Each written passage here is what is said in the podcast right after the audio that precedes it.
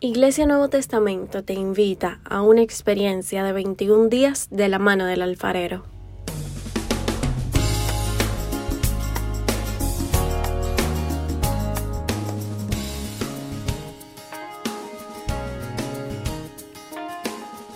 Dios te bendiga. Qué gozo tengo en compartir contigo esta serie de reflexiones acerca de la obra de Dios en nuestras vidas, en las manos del alfarero.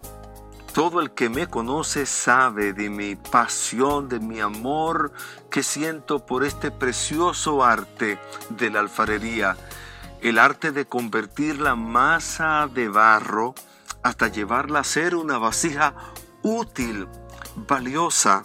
Veo en la palabra de Dios que Dios se revela como el alfarero divino. Eso me ha permitido conjugar ambas cosas.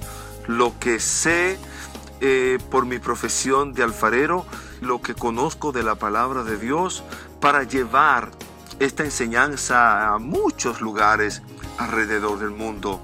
Hoy tengo el privilegio de compartir estas reflexiones contigo, así que espero que me acompañes. Vamos, estaré hablando acerca de los procesos que pasa el barro desde el lugar donde se encuentra a los tipos de vasija que el alfarero ha diseñado. Dios es el alfarero.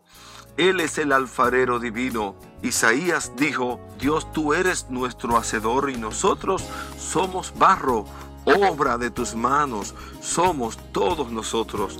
Job dijo, acuérdate que como barro me diste forma.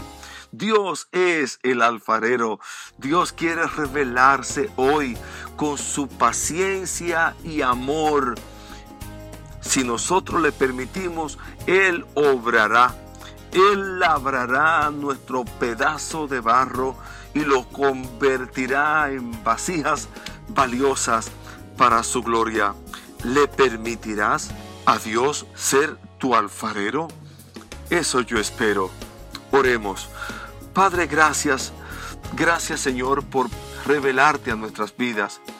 Señor, nosotros hoy reconocemos que somos barro, barro en tus manos. Señor, y en tu nombre seremos cambiados, transformados, moldeados por ti, hasta convertirnos en las vasijas que tú quieres que seamos.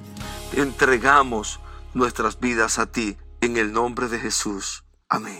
Sigue el desarrollo de En manos del alfarero, una jornada de disciplina espiritual. Visite cada domingo a las 10 de la mañana la Iglesia Nuevo Testamento. Síganos por las redes sociales.